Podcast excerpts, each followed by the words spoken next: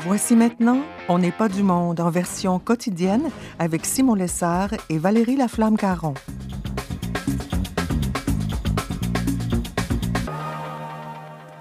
Aujourd'hui à l'émission, Brigitte Bédard réfléchit au rôle des femmes dans notre monde en crise et Aubert Martin nous partage son bilan de confinement. Bref, on n'est pas du monde.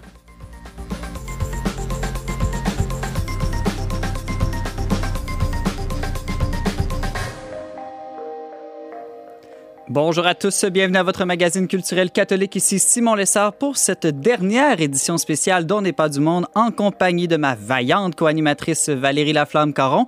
Pour une dernière fois, bonjour Valérie. Bonjour Simon. Alors c'est la dernière émission, est-ce que tu es fébrile ou triste? Bien, un peu tout ça à la fois. En même temps, je pense que c'est un beau sentiment d'accomplissement euh, qu'on a ce matin euh, parce qu'on a quand même fait 37 émissions depuis le 1er avril et puis euh, c'était notre première expérience en direct. Je pense qu'on s'en est pas trop mal sorti. Donc, on pourra partir la tête haute tout à l'heure. On en reparlera dans la chronique virale de notre expérience commune de radio. la semaine prochaine, qu'est-ce que tu vas faire chaque jour au lieu de venir en studio? Bien, il n'y a pas juste l'émission qui se termine, il y a aussi l'année scolaire et puis au collège où je travaille, on met quand même en place euh, différentes choses, à la fois pour nos finissants, mais aussi pour nos élèves. Donc, euh, je travaille sur un gala virtuel euh, pour, qui va être un événement de reconnaissance de l'engagement étudiant qui va s'appeler, roulement de tambour, le virus de l'engagement. Oh, très original. Merci, Simon. Puis toi, qu'est-ce que tu vas faire la semaine prochaine? Ben, lundi, je pense que je vais aller me faire couper les cheveux. Tu as eu une place euh, chez la coiffeuse? J'ai l'avantage d'avoir euh, quelqu'un, un ami proche qui est coiffeur. Un coiffeur privé? Exactement. Prime, ça a un grand train de vie, un animateur de radio.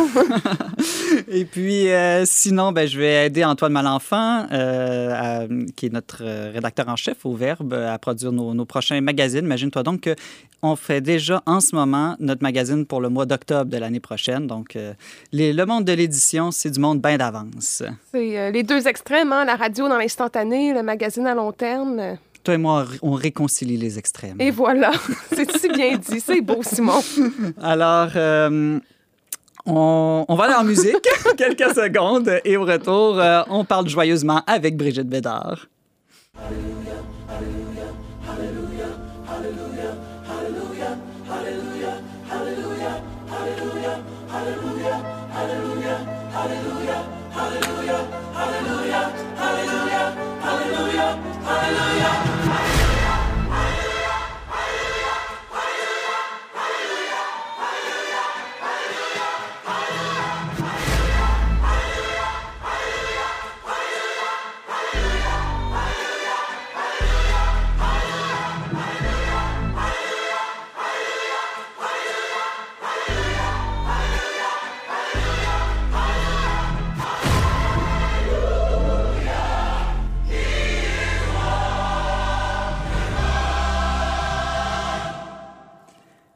l'a souvent remarqué, au cœur de la crise sanitaire que nous traversons se trouvent les femmes. 90% des infirmières sont des femmes et 88% des aides-soignantes et préposées aux bénéficiaires sont aussi des femmes. Et même si partout dans le monde le virus s'attaque majoritairement aux hommes, le Québec, lui, fait exception puisque chez nous, les femmes sont plus nombreuses que les hommes à mourir de la maladie. Elles représentent 59% des cas et 54% des décès. Si la pandémie nous amène à reconsidérer bien des aspects de notre vie en commun, la place des femmes dans nos sociétés est peut-être l'une des choses les plus importantes et urgentes à repenser. Brigitte Bédard le croit, mais puisqu'elle n'est pas du monde, elle puise son inspiration non pas dans le manifeste du Parti communiste, mais dans l'Apocalypse. Bonjour Brigitte. Toute une intro, tu me fais triper. Vous êtes super bons, Valérie et toi, vraiment, tous les deux. Je tiens à vous féliciter. Et euh, ben c'est ça. Tu me fais toujours une super introduction. Mm. Puis en plus, tu fais toujours, toi, jouer la super toute. Alléluia! ben, le temps pascal termine dimanche avec euh, la Pentecôte. Donc, je me suis dit, une dernière fois, il faut chanter les Alléluia. Euh, Brigitte, tu m'as proposé qu'on parle des femmes aujourd'hui après avoir lu et réagi fortement à une chronique de Noémie Mercier du magazine L'Actualité, où elle défend l'idée que la pandémie frappe les femmes plus que les hommes et donc qu'il faudrait une réponse genrée à une crise genrée. Qu'est-ce qui te dérange dans cette idée? Est-ce que les femmes sont pas, après tout, plus touchées par la crise en ce moment? Eh oui, elles sont plus touchées. Non, non, moi, dès que je lis le mot genré, je, je pogne les nerfs. c'est mon petit fond d'ancienne féministe euh, qui... Oui, c'est ça. En tout cas, tout ça pour dire que je suis tombée sur cet article de l'actualité qui a été publié le 25 mai. Euh, une crise genrée exige une réponse genrée. Et tout de suite après, il y a eu euh, un, autre papier, cette fois-ci de Rima El Khoury dans la presse, qui plus de pain et plus de roses, qui faisait référence justement euh, au 25e anniversaire de la marche féministe qui a eu lieu en 95 du pain et des roses, qui, qui avait été organisée par Françoise David. Et euh, en plus, cette semaine, je vous dis, cette semaine, c'est la totale féministe. Cette semaine, il y a Anne Soupa, qui, je ne sais pas s'il y en a qui la connaissent pas, qui nous écoutent, qui est une féministe euh, catholique, une grande théologienne catholique, euh, vraiment féministe, mhm. militante, euh, créatrice, euh, de, fondatrice de, du comité de la jupe en 2008. Et cette semaine, elle se porte candidate à l'archevêché de Lyon. Alors, rien de moins. Rien de moins, mais moi, moi, Brigitte, j'ai hâte que tu te portes candidat à un archevêché au Québec. Oh mon Dieu, non, non, vraiment pas, ça me tente pas. J'ai assez d'être le boss de ma famille, c'est bien suffisant. Mais tout ça pour dire que cette semaine, il y a eu comme full euh, truc féministe, même la mairesse de Montréal qui veut changer la, façon de parler. Euh, je veux dire, euh, puis hier, il y avait Québec solidaire qui veut s'attaquer aux problèmes érectiles des hommes. Alors, on est, ah, tout d'un coup, on s'intéresse aux hommes, mais d'une autre façon peut-être. Et là, c'est ça. J'ai comme réagi. Je dis, mais qu'est-ce qui se passe? C'est l'Apocalypse. Je me suis dit, euh, il y a des, des, femmes, il y a dans ces textes-là, ce qui me dérange, c'est qu'est-ce qu'on fait justement, les mouvements de lutte féministe dans les 30 dernières années pour améliorer les conditions de travail des femmes ordinaires? Quand hmm. je parle des femmes ordinaires, c'est Madame la caissière, la vendeuse, euh, chez Chaussures Pop, euh, tu sais, des affaires comme ça, les femmes ordinaires qui travaillent dans des jobs ordinaires. Parce que le, discours, c'est toujours d'avoir des femmes toujours euh, plus dans des positions de pouvoir en politique ou de devenir PDG d'entreprise. Et justement, ce sont les, les, mouvements de femmes ont vraiment se sont entichés de luttes plutôt idéologiques au lieu de simplement rester au ras des paquettes et de travailler dans le concret des femmes, dans la vie concrète des femmes et dans la conciliation travail-famille. Je veux dire, il n'y a pas grand-chose qui a été fait dans les 20-30 dernières années par rapport à ça. On parle dans ces articles-là d'augmenter le salaire des femmes, mais c'est rien, ça. Oui, c'est déjà un bon pas, on est d'accord, mais c'est bien plus les conditions de travail qui sont problématiques quand tu es infirmière. Travailler de nuit quand tu es mère de famille, là, ça, ne se fait pas. Alors, mhm. là, moi, j'aimerais ça qu'il y ait une lutte différente. Une lutte différente parce que l'égalité des sexes, est-ce que ça se réduit vraiment, comme tu le dis, à l'égalité des salaires? Puis aussi, est-ce que les affaires des femmes, c'est seulement économique? Il me semble que c'est un peu capitaliste comme euh, discours féministe, non? Il y a aussi, ce qui me dérange, c'est cette façon-là, justement, de voir, ah, les hommes, on met, l'argent, comme disait Françoise David dans cet article-là, euh, on met l'argent dans la construction. Les hommes, on sait bien que c'est les hommes qui travaillent dans la construction. Mais ce n'est pas juste économique, on doit s'occuper des femmes qui s'occupent des personnes. Mais moi, je dis beaucoup mieux que ça, occupons-nous donc des familles. Vous savez que 95% des Québécois sont en couple et juste à Montréal, plus de 50 sont en couple avec des enfants. Donc, la majorité des Québécois sont en couple avec des enfants. La majorité des Québécois sont une famille. Mhm. Et moi, c'est de voir ça au point de vue famille. Et où je veux en venir par rapport à la place des femmes, ben, c'est aussi la place des femmes dans cette Église que nous formons. Euh, pourquoi toujours vouloir faire euh, la place des hommes, la place des femmes? Pourquoi toujours diviser les hommes avec les femmes? Ah, les hommes, ont ça, les femmes ont ça. Pourquoi les hommes laïcs, est-ce qu'ils ont vraiment plus de place que les femmes? Peut-être les femmes encore moins, mais il y a toute une... On pourrait revisiter facilement euh, les façons d'être en couple dans l'Église, d'être en famille. Quelle est la place des familles? Quelle est la place des, des laïcs consacrés, des célibataires dans l'Église. Alors, il y, a, toute cette euh, vision-là. Pourquoi je m'inspire de l'Apocalypse?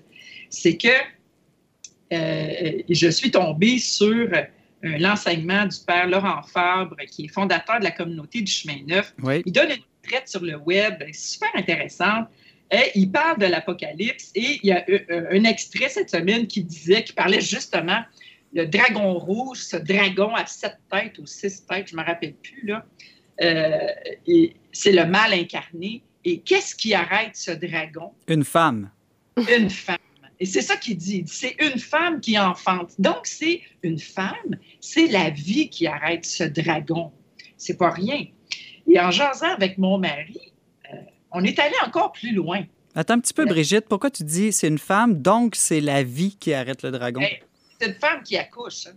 Mm-hmm. Donc, c'est une femme qui donne la vie. Donc, c'est ça qui arrête ce dragon. Mais on pourrait se demander, euh, le, père euh, euh, Fabre, il dit qu'on peut se demander quelle place les femmes occupent dans l'Église et elles pourraient occuper davantage de place. La façon de le faire, ça appartient à l'Esprit Saint. Mais ce qui fait reculer le mal, c'est la femme, c'est la vie, mais c'est pas juste la vie. En fait, c'est beaucoup plus le oui de Marie. Tout part du oui de Marie. Et c'est quand il dit oui que le Christ est né et que le Verbe peut se faire chair. C'est pas rien, là. Alors, quand on dit que Marie est co-rédemptrice, euh, c'est fort. C'est une place presque égale au Christ quand elle est co-rédemptrice. Alors, il y a une place là à occuper peut-être mhm. pour les femmes. La façon de faire, on ne sait pas. Est-ce que c'est de devenir archevêque de Lyon? Je crois pas. Mais Brigitte Bédard, le, oui? le oui de Marie, ça veut dire quoi pour toi et ah. Valérie aujourd'hui dire oui? Bien, justement, c'est que le dragon, qu'est-ce que c'est? Le dragon, c'est la mort. C'est que la mort est rentrée avec le nom de Adam et Ève. Quand Adam et Ève ont dit non, la mort est rentrée. Quand on dit oui, on dit oui à quoi? C'est dire oui à Dieu. Parce que c'est le Dieu de la vie. C'est oui à sa volonté. C'est le oui qui fait vivre. C'est aussi le oui de Jésus. Hein. C'est le oui, sa prière sacerdotale, c'est non pas ma volonté, mais la tienne, Seigneur.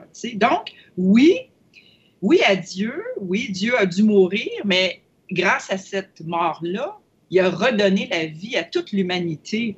Donc, lui-même, le Seigneur, il est ressuscité, il est retourné dans sa gloire. Mais ce dragon à sept ou six têtes, je ne me rappelle plus, qui représente la mort, c'est dans le fond, c'est celui qui nous veut désobéissant à Dieu. Mhm. Puis dès qu'il dit non, c'est là que la mort entre.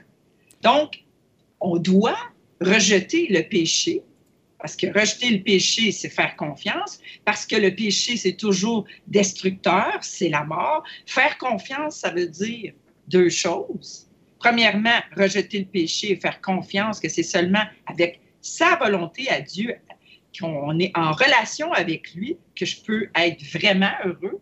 C'est pas vrai que le péché, ça rend heureux. c'est notre, notre cerveau intérieur qui voudrait tellement ça.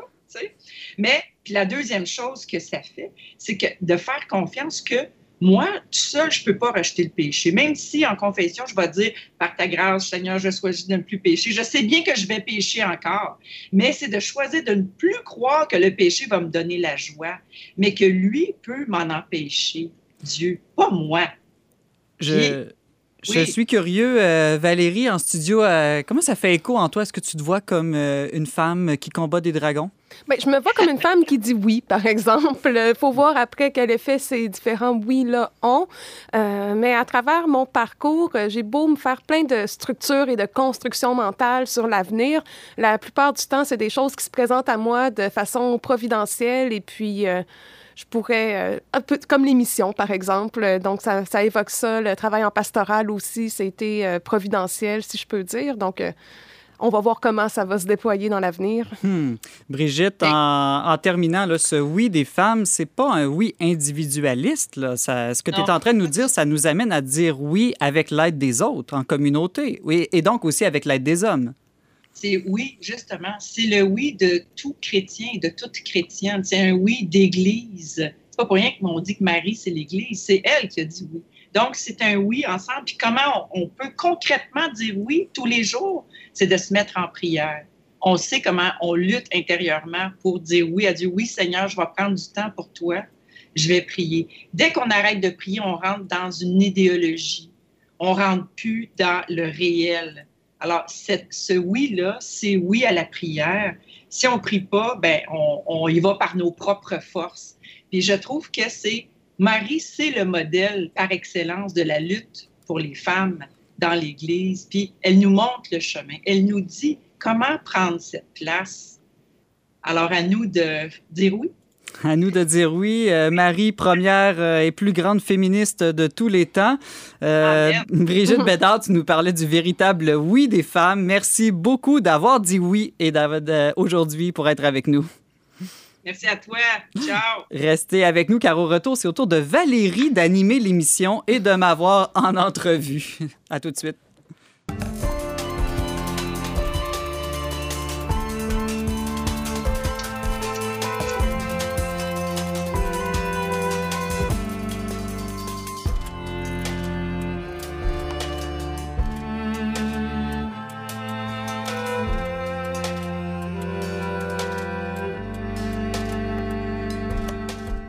Donc, euh, Simon Lessard, euh, c'est notre dernière émission. Euh, pour toi comme pour moi, c'était notre baptême du direct. Alors, aujourd'hui, je me remets dans mes bottes d'animatrice de pastorale et je t'annonce que les prochaines minutes seront consacrées à une relecture de notre expérience. Car si on ne fait pas de débriefing, si on ne revient pas sur ce qu'on a vécu, ça va nous glisser sur le dos comme l'eau sur le dos d'un canard et puis on n'aura rien appris du tout. C'est beau ce que tu dis, Valérie. On va en reparler de ça, Simon. donc, tout d'abord, toi, tu as été à la barre de l'émission du début jusqu'à aujourd'hui. Euh, qu'est-ce que tu as appris à travers ça? Euh, J'y pensais ce matin, puis euh, je pense que ce que j'ai surtout appris, c'est me réconcilier, je dirais, avec l'imperfection. C'est-à-dire que quand on fait du direct, encore plus quand on fait du direct à tous les jours, une quotidienne, ça implique que nécessairement on ne peut pas se préparer parfaitement. Donc, euh, à midi, euh, l'émission commence et puis il est trop tard, peu importe, euh, Aléa et Actaes, le sort en est jeté. Il faut animer l'émission. Et puis, c'est certain qu'il va y avoir des imprévus, qu'il va y avoir des erreurs, du cafouillage. et donc, et, donc c'est ça, je trouvais ça intéressant, cette idée qu'on ne peut pas toujours être parfait. Puis, il faut reconnaître que le plus important, justement, c'est pas d'être parfait, surtout pas à la radio mais d'être présent, c'est-à-dire d'être là à chaque jour avec les gens, spécialement en ce temps de crise, de confinement. Je pense que c'est ça qu'on a voulu donner aux gens, euh, une présence euh, quotidienne. Tout à fait. On est passé, je pense, euh, d'un souci d'information à celui de l'authenticité. Au début, là, on était tellement préparés, on avait une abondance de notes et puis on se concentrait sur passer notre contenu. Et quand, quand James nous a quittés euh, malheureusement pour son congé de paternité, euh, ben, ça nous donnait un peu plus de travail. Donc, on a mhm. dû lâcher prise là, sur bien des choses. Donc, on a eu des petites farces plates de plus en plus souvent. on a partagé des morceaux de notre pain quotidien, mais je pense que ça a été une amélioration, je Oui, tout à fait. Est-ce qu'il y a un moment, Valérie, dans l'émission que tu regrettes?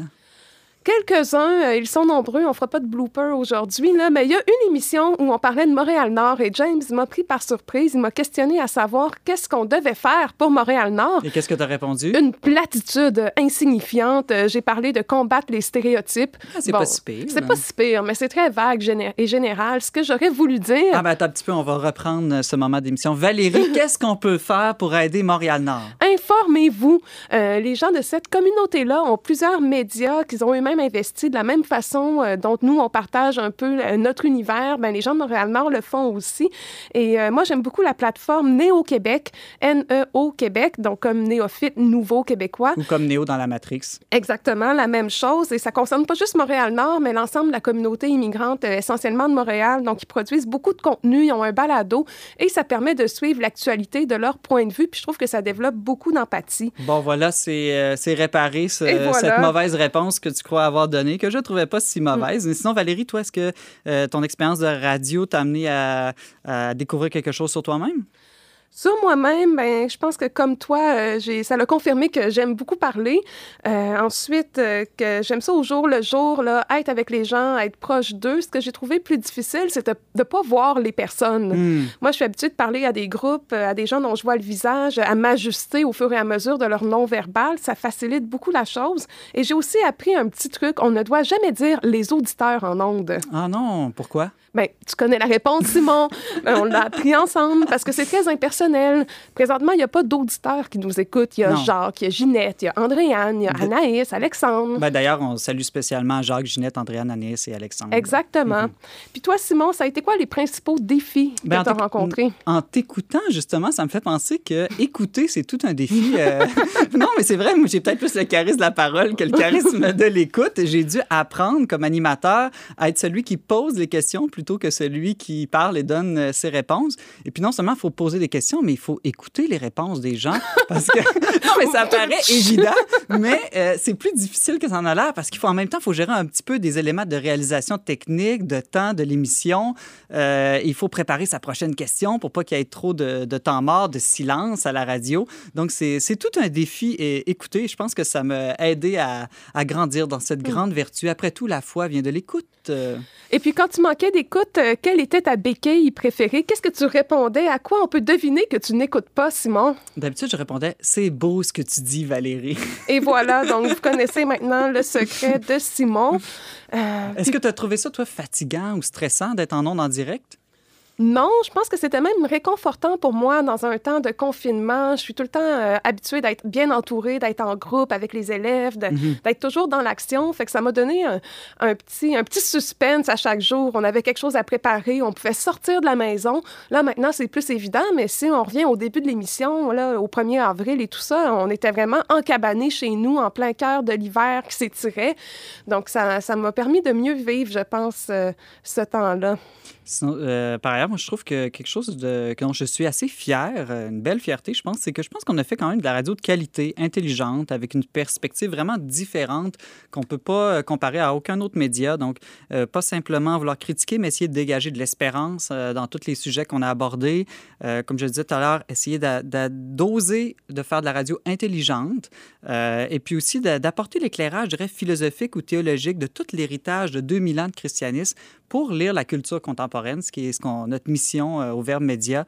Et euh, ça, ça fait, je pense que notre émission était unique. Mm-hmm. aucun, on n'a pas juste ajouté une couche de plus de blabla dans l'espace médiatique. Je pense qu'on a ajouté une perspective euh, vraiment, vraiment unique. Du moins, on a essayé, puis on a pu constater la difficulté, justement, d'avoir un point de vue pertinent à chaque jour sur une diversité de sujets. moi, je lève mon chapeau aux chroniqueurs, là, dont c'est le métier en permanence. Après, j'imagine qu'on se serait adapté Là, on a resté dans le cadre un peu de la pandémie, du mhm. confinement. Ça a quand même limité nos sujets. Euh, si on avait eu à continuer, là, ça se serait déployé autrement. C'est pas facile. Euh, tous les jours, les sujets sont variés. Il faut vraiment bien se préparer. Euh, pour une petite entrevue de 10 minutes, ça m'arrivait, Valérie, de me préparer des fois presque une heure de temps parce qu'il suffit pas juste de penser à une question, mais il faut penser c'est quoi la meilleure question qui va faire jaillir le, le, moment vrai, authentique mhm. ou la pensée la plus profonde que l'autre personne peut, peut nous livrer. c'est vrai que c'est tout un défi surtout quand c'est à chaque jour, ça revient bien, très, très vite. Oui, donc comment tu envisages l'avenir? Ben, j'ai beaucoup aimé faire de la radio. Je ne sais pas si j'aurai d'autres occasions, mais en tout cas, je vais rester, rester à l'écoute euh, parce que c'est quelque chose que j'aimerais euh, refaire. On verra si l'occasion va se présenter. Puis je pense que toi aussi, tu as, aimé l'expérience. Tu aimerais ça que ça ne s'arrête pas. Jamais. jamais. Non, ça a été un gros coup de cœur. Habituellement, je suis plus à l'aise dans les médias euh, écrits, mais le fait de faire de la radio à chaque jour, ça m'a permis d'apprivoiser ce média-là je trouve est quand même impressionnant parce que vous voyez pas, mais ici dans les studios, il y a, quand même du matériel, de la technologie, des micros, des, écouteurs. Puis bon, on est bien entouré pour faire l'émission, mais pour moi, c'était plus impressionnant au début. Puis au fur et à mesure, on l'apprivoise. Donc, je t'annonce, Simon, je suis inscrite à deux journées de formation cet été pour apprendre à faire des balados. Donc, euh, j'ai pas de projet concret, mais euh, on va voir là. Ta connaissance, je suis sûre qu'il va y avoir 1000 projets concrets d'ici moins de deux mois. Ce sera à suivre. en tout cas, si vous avez aimé cette émission, n'hésitez surtout pas à nous écrire, mais aussi à écrire euh, à votre station de, radio pour les remercier parce que c'est vraiment grâce à eux qu'on a eu la chance d'être avec vous durant ces longues semaines de confinement. Donc, merci à Radio Galilée, merci à Radio VM de nous avoir donné cette opportunité et surtout de nous avoir accordé leur confiance, même si on est des jeunes euh, un peu fous euh, des fois. Valérie, qu'est-ce qu'on écoute aujourd'hui, notre dernière chanson? On écoute À l'avenir de Marc Derry. Restez avec nous tout de suite après. Notre chroniqueur Aubert Martin nous partage son bilan de confinement.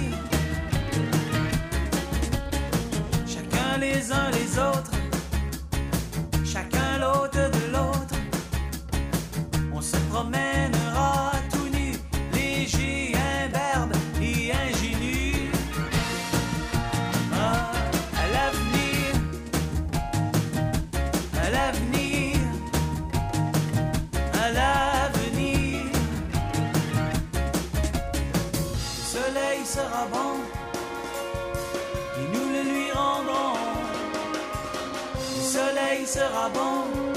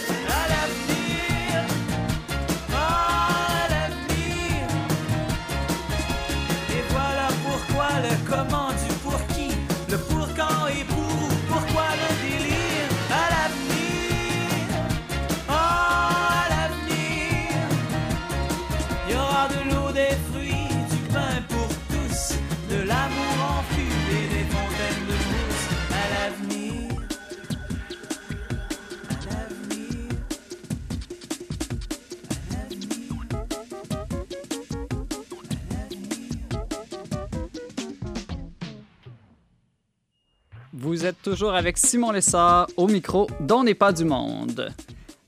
Avec la réouverture des coiffeurs et des centres commerciaux la semaine prochaine, nous allons franchir une étape symbolique qui marque la fin du confinement extrême, à tout le moins. Même si la crise n'est pas encore terminée puisque le virus court toujours, le temps des bilans est tout de même commencé. Pour terminer en beauté cette édition spéciale dont n'est pas du monde, nous avons donc demandé à notre chroniqueur Aubert Martin de nous partager sa rétrospection du confinement et ses pronostics post-COVID. Bonjour Aubert. Bonjour Simon, ça va bien? Oui, très bien. Euh, commençons par un retour sur le passé, si tu veux bien. Quel bilan fais-tu de ces trois derniers mois, autant d'un point de vue peut-être plus personnel, social qu'ecclésial?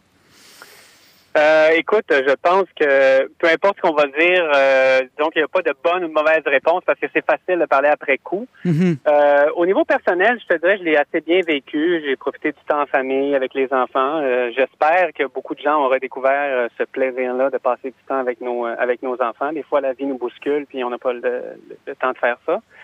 Euh, alors pour moi, ça, ça a quand même assez, euh, ça s'est quand même assez bien passé. J'ai pas eu de proches qui ont été touchés, donc euh, je peux pas, je peux pas me plaindre à ce niveau-là. C'est le cas de plusieurs personnes. J'en parlais à plusieurs amis qui me disaient qu'au fond, bon, peut-être faut dire que c'était des gens qui n'avaient pas été touchés ni de près ni de loin par euh, la, la maladie, mais qui me disaient que pour eux, le temps du confinement, finalement, était une bénédiction, une grâce euh, pour se retrouver en couple, en famille et ou des fois se, re- se retrouver eux-mêmes. Oui, Donc, je- ça n'était oui, pas je- un temps de je- grand je malheur. dois dire que je suis en désaccord. J'ai toujours, j'ai comme toujours une petite gêne d'avouer que ça a été un temps de grâce et de bénédiction, euh, étant donné qu'il y en a qui vivent des drames. Mais je suis quand même d'accord avec ça. euh, surtout quand le beau temps est arrivé, on a pu sortir faire des choses dehors un peu. Là, c'était comme du beau temps gratuit donné euh, devant nous. Hmm. Mais évidemment, c'est ça. C'est ça, c'est- tout beau quand on n'a pas de proches qui sont affectés. Exactement. Sinon, à un point de vue plus social ou politique, qu'est-ce qui a retenu surtout ton attention? Ben, je dirais qu'au niveau, quand on regarde ça euh, après coup, au niveau social politique, je pense que la première, euh, la réaction au départ du gouvernement était bonne. Je pense que tout le monde était fier de François Legault, de sa gestion euh, sérieuse, cohérente, transparente et tout. Euh, évidemment, c'est une crise, donc euh, donc c'est impossible d'avoir un score parfait. Je pense qu'à un certain temps, le, le- le- l'espèce d'universalité de la gestion a commencé, je trouve, à, montrer des, des faiblesses ou des carences. Euh, on a vu des cas, dans le fond, quand on regarde, dans- quand on regarde précisément, il y a des foyers d'infection, il y a des âges qui sont plus propices à l'infection, et on sentait pas ce mouvement-là dans le gouvernement de dire euh, c'est une maladie qui finalement se cible beaucoup à des gens Mhm. ou à des ou à des, des régions et tout ça, ou à des euh, des foyers à Montréal ou à travers les CHSLD et tout ça. Ça, je trouve qu'à un moment donné, on aurait dû sentir cette espèce de- de- de- d'attention plus tournée là-dessus parce qu'il y a eu des grandes crises dans certains CHSLD, dans des maisons de personnes, euh, personnes âgées, où là, les gens ont vécu des drames parce que ça mourait à, à la pelletée. Et, euh, et à la fin, ben disons que là, au temps où on est rendu, comme quelqu'un disait, c'était beaucoup plus facile de mettre la switch à off que de la mettre à on Mhm. pour bien parler. Euh, parce que euh, c'est ben, facile. C'est une grande décision de dire tout s'arrête, mais après ça, tu recommences avec quoi? Et là, c'est- ça devient forcément une espèce de, de, de combat ou d'enjeu où les inégalités, les injustices vont se manifester parce que tout le monde dit, ben, on a besoin de moi. Pourquoi moi, pas lui? Pourquoi lui, pas moi? Euh, il y a une décision, moi, personnellement, qui m'a un peu choqué, c'est la réouverture des écoles primaires. J'ai vu là pourquoi? une espèce de manque de cohérence. Pourquoi les écoles primaires et non les écoles secondaires, alors que les enfants de secondaire seraient beaucoup plus aptes à écouter les consignes que des enfants du primaire? Euh, J'ai peur de voir là un retour en garderie facile pour les parents qui vont recommencer à travailler. Ça, c'est mon côté peut-être cynique de la politique. Mais je vois pas d'autre ex- explication parce que ça, en quelque part, ça n'a pas de bon sens. On a fermé, on a retardé l'Halloween parce que la température était pas bonne et qu'on avait peur pour nos enfants. Puis aujourd'hui, en plein fin de COVID, on dit nos enfants peuvent retourner avant les grands, c'est correct, ils vont être protégés. Euh, Moi, je, ben, je voyais justement dans le, dans le journal ce matin que la Corée du Sud, après avoir ouvert ses écoles, doit les refermer là, après quelques semaines seulement. Euh, heureusement Ah que la oui. fin de l'année arrive. Ah oui, ben c'est peut-être ce qu'on va voir, euh, je sais pas. Mais encore une fois, c'est ça, c'est mon opinion. Il y a peut-être des décisions derrière qui sont plus euh, plus expliquées, mais pour moi, c'était c'était un peu choquant de voir ça. Euh, on a vu aussi, euh, disons, une espèce de, de, de, de décisions administratives qui sont, euh, disons, qui manquent de cohérence aussi. Moi, je- à mon niveau personnel, euh, je, je suis en train de suivre une formation euh, professionnelle. Tout le monde pouvait recommencer. Sauf moi, parce que je viens de Belleuil et j'ai appris que de Mont-Saint-Hilaire à Montréal, c'est considéré comme la grande région de Montréal. Hmm. Donc, quand on parle de confiner Montréal, ça va jusqu'à Mont-Saint-Hilaire. Je trouve que c'est très administratif comme façon de voir les choses parce qu'on s'entend que Belleuil, Mont-Saint-Hilaire, Otterburn Park, c'est pas des villes qui sont quand même naturellement reliées à Montréal, euh, ni dans les statistiques, ni dans les faits. D'un autre Euh, point de vue, Aubert Martin, euh, comme croyant, euh, quel est ton bilan ecclésial de la crise? Ben, au niveau ecclésial, euh, je pense que les, justement que, que les croyants, on a, on a découvert ou on a redécouvert des choses qu'on prenait peut-être pour acquis. La messe du dimanche, euh, on y va, puis euh, c'est- acquis. Je pense que à- dans mon entourage, j'ai- parlé à beaucoup de gens qui me disaient la même chose, qu'on redécouvre cette faim ou cette soif de l'Eucharistie, qui, est un, don, un don grandiose, merveilleux, et qu'on prend peut-être pour acquis, on va à la messe, on le reçoit et tout ça. Puis quand on en est privé, là, on dirait qu'il faut se questionner, il me manque quoi? Pourquoi je vais faire ça? Qu'est-ce qui me manque en n'ayant pas accès à l'Eucharistie? Et ça fait redécouvrir euh, cette fin-là qui est très salutaire. Euh, j'ai vu aussi beaucoup de belles initiatives avec les moyens technologiques. On en parle, on souvent contre la technologie, mais il y a des bons côtés aussi. Nous, on a eu, euh, on a encore, jusqu'à temps que les églises puissent ouvrir, des messes avec Zoom qui permettaient de rassembler des gens à travers le Québec. Il y en a qui venaient de très loin. Puis, mais il s'est formé une espèce de communauté virtuelle. C'était comme une paroisse virtuelle. On avait le même prêtre, il faisait la messe, il était, il, euh, il faisait le- le- le- la consécration et tout. Puis à la fin, on faisait une communion spirituelle, nous, parce qu'on pouvait pas être là. Mais on était content de se retrouver. Il y avait l'aspect un peu communautaire. On retrouvait les mêmes visages. On fait, on arrangeait des chants, on arrangeait des lectures, on répartissait les, les lectures et tout ça. Oui, parce Et je qu'à pense que ça fait la... du bien à beaucoup de monde et à des personnes âgées qui se joignaient, qui étaient toutes seules, puis c'était comme le rendez-vous du dimanche aussi. Alors, euh, Ouais, à la différence d'une plateforme comme Facebook ou YouTube, quand on vit une- un rassemblement sur Zoom, l'avantage, c'est qu'il peut y avoir des interactions euh, vidéo, audio entre les participants beaucoup plus facilement. Oui, exactement, exactement. On pouvait, euh, on, on, on, on s'est ajusté au fur et à mesure, mais on pouvait échanger au début, après ça à la fin, vraiment comme si on allait à la messe. C'est pas parfait, puis j'en parlais récemment avec mon épouse justement, puis on était comme, on était un peu content que ce soit pas parfait, puis qu'on sente que la formule s'essouffle. Mhm. Parce que le danger, c'était de s'habituer à ça, puis de dire, ah oui, il faut retourner à l'église, puis on était bien dans notre cocon avec notre famille, puis regarder un écran. Mais on voit que la messe est pas faite pour ça. La messe est faite pour des vraies interactions, pour recevoir la présence réelle, pour voir le prêtre réellement, pour participer en communauté. Ce qui fait que c'est un peu salutaire aussi que cette formule-là. Alors, c'est un bon dépannage, mais ça remplacera jamais une vraie messe. Est-ce que c'est comme dans la, la- la vraie messe, comme tu dis? Est-ce qu'il y a des, tout le temps du monde qui partent avant la fin du chant de sortie? Oui, on voit. Mais là, on les voit plus encore. Là. Mais on est, c'est pas tant qu'on les voit parce qu'on peut pas toujours voir tout le monde, mais on voit le nombre de participants qui diminue. 28, 27, 28. Ah, on dit, ah, il y en a qui ont quitté, là. Ça, ça, Ils ça- font pas ça- toute leur action de grâce. Peut-être la font, mais en, en fermant Zoom, justement. Oui, c'est Martin, euh, un bon bilan exige non seulement de revenir sur le passé, mais aussi tenter de- d'en tirer des conclusions euh, pour l'avenir. Et tous ceux qui pensent que la, la crise va vraiment changer quelque chose de majeur dans nos vies? Je pense qu'il faut faire attention à ce que ça change des choses majeures. On a vu justement que la peur, parce que ça a été en fin de compte une grande peur collective répandue euh, vraiment comme une traînée de poudre. euh, on a vu que la peur est un grand moteur. On a, moi, j'ai parlé, j'ai un de mes frères et un de mes amis qui sont policiers dans deux régions très différentes.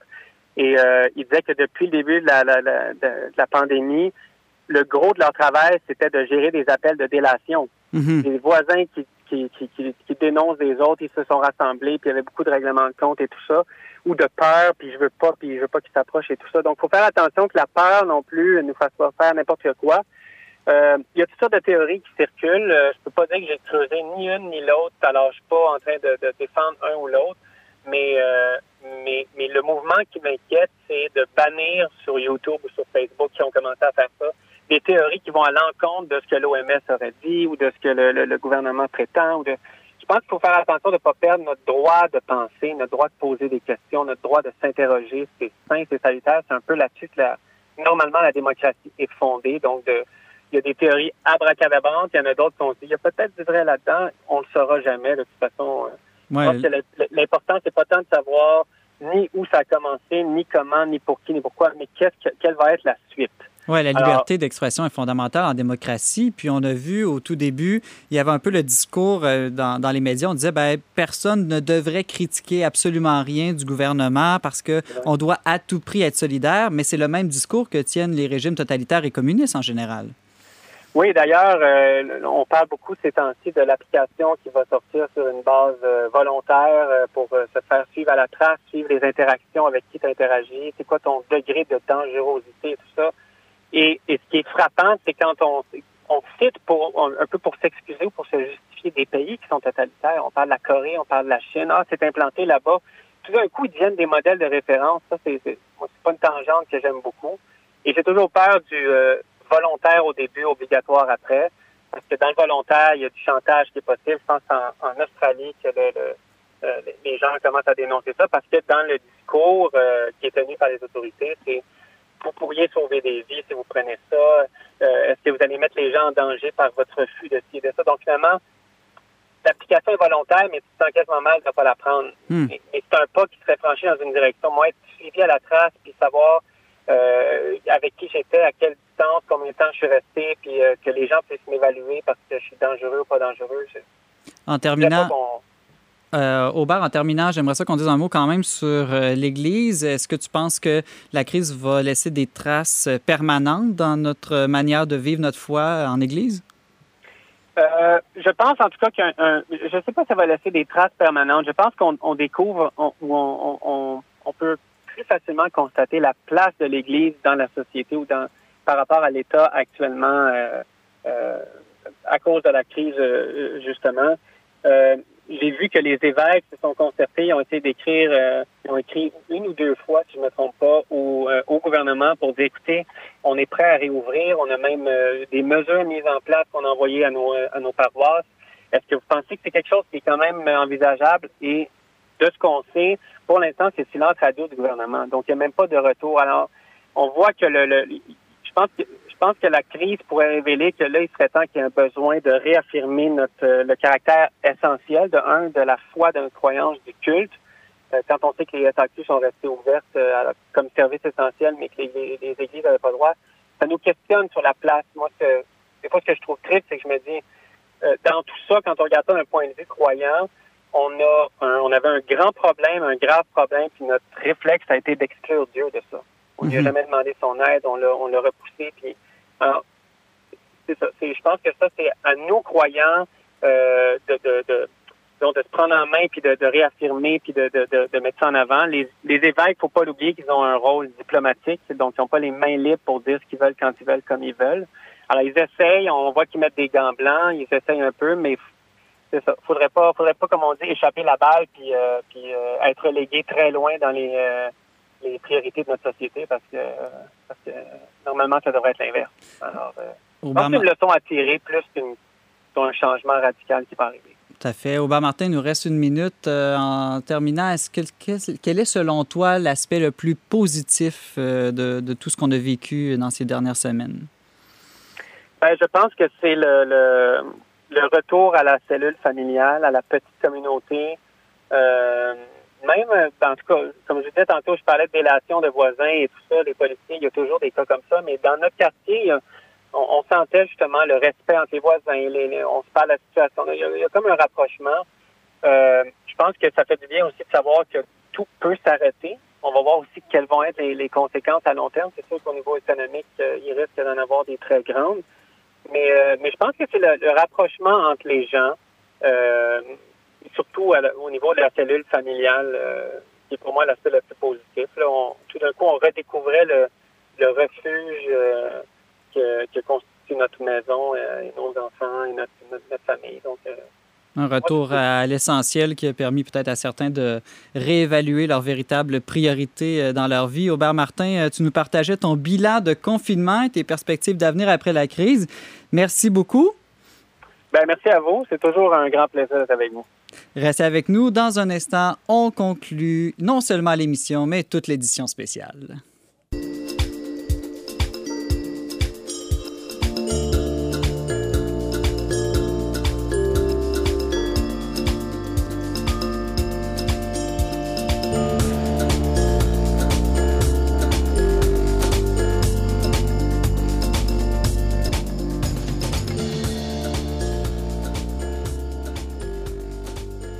Merci, on n'est pas du monde. Le 25 mars dernier, je recevais un courriel de James Langlois, rédacteur en chef adjoint du magazine Le Verbe, proposant une émission quotidienne du lundi au vendredi dans le but d'être un soutien pour l'auditoire de Radio Galilée en cette période de confinement. Pertinent, lui ai-je répondu. Nous avons pu accueillir, à distanciation obligée, James, Simon Lessard et Valérie Laflamme-Caron, et bien des invités. Votre mission quotidienne se termine aujourd'hui. À titre de directeur de Radio Galilée et de la programmation des émissions, je vous remercie pour tout l'effort soutenu au cours de ces dernières semaines. Un beau marathon.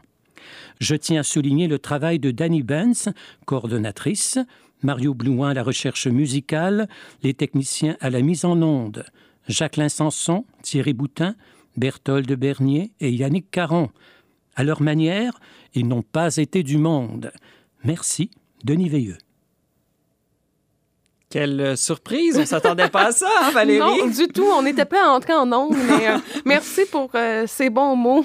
ben oui, tout à fait. Mais là, Valérie, il va falloir que tu nous fasses ta dernière suggestion un peu plus vite.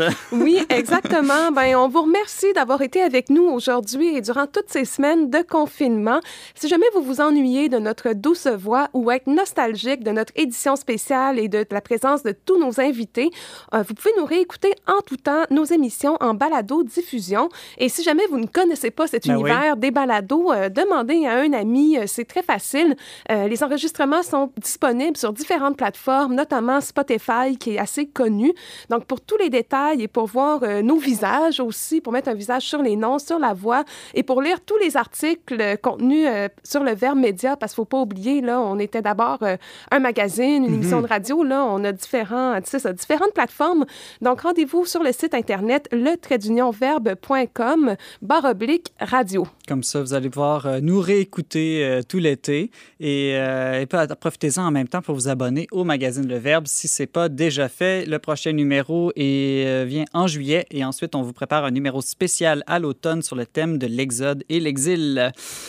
Euh, merci beaucoup d'avoir été avec nous aujourd'hui et durant toutes ces semaines de confinement. Continuez à nous suivre sur le verbe.com. Je remercie ma parfaite co-animatrice Valérie. Laflamme-Caron, sans qui cette édition spéciale dont n'est pas du monde n'aurait tout simplement pas été possible et surtout pas aussi intelligente et joyeuse. Merci aussi à Mario Blouin pour ses choix musicaux et à Berthold Bernier aujourd'hui à la régie, ainsi qu'à Thierry Boutin, Jacqueline Sanson, Yannick Caron. Merci enfin à l'abbé Denis Veilleux et à Danny Benz de Radio Galilée, ainsi qu'à Richard Loisel à Radio VM pour leur confiance. On se retrouve au mois de juin pour encore trois autres émissions hebdomadaires dont n'est pas du monde. Merci, Simon. Merci Valérie.